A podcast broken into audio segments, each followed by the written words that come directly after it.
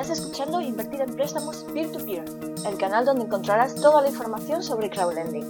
Y yo soy Carmen Corral. En este episodio vamos a hablar de cómo minimizar los riesgos en crowdlending. Invertir en préstamos peer-to-peer tiene sus riesgos, como lo tiene todo tipo de inversiones. Pero es posible minimizar estos riesgos. En crowdlending existen tres tipos de riesgos. El riesgo de impago, el riesgo de plataforma y el riesgo del originador.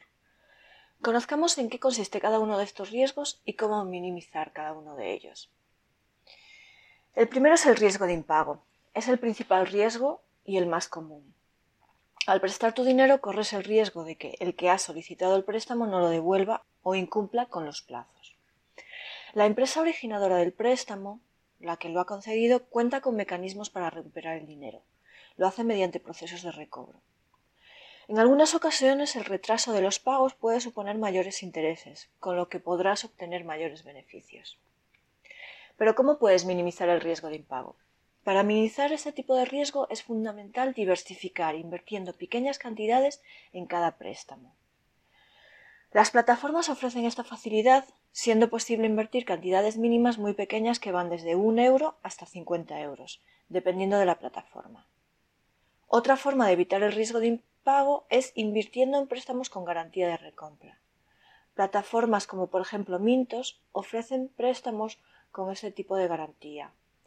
Si existe un impago, después de un periodo de tiempo determinado, la empresa originadora del préstamo se compromete a comprarlo, con lo que recibirás tu dinero más los intereses generados. Otro riesgo es el riesgo de plataforma. Nadie sabe lo que nos deparará el mañana, una plataforma de crowdlending puede quebrar o declararse en bancarrota. No es algo habitual, pero puede suceder.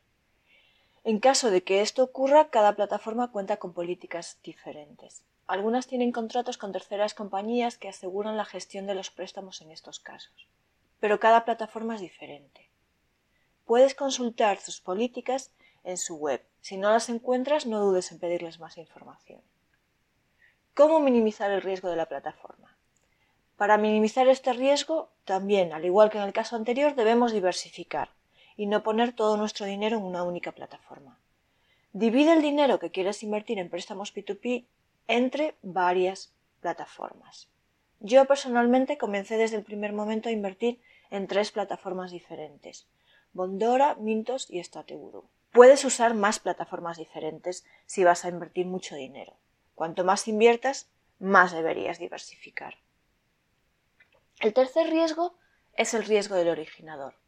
Muchas plataformas no son los originadores del préstamo, sino solo intermediarios. El que necesita el dinero lo solicita un originador. Por ejemplo, la plataforma Minters es solo un intermediario. Trabajan con muchos originadores de préstamos. Si uno de esos originadores de préstamos quiebra, en el caso de que el préstamo tuviese garantía de compra, el originador no podría cumplir con esa garantía. ¿Cómo minimizar el riesgo del originador? Una vez más, para minimizar este riesgo, debemos diversificar. En plataformas como Mintos, incluso en la opción autoinvertir, puedes escoger diversificar entre originadores de préstamos. Te dejo además unas recomendaciones básicas para invertir responsablemente.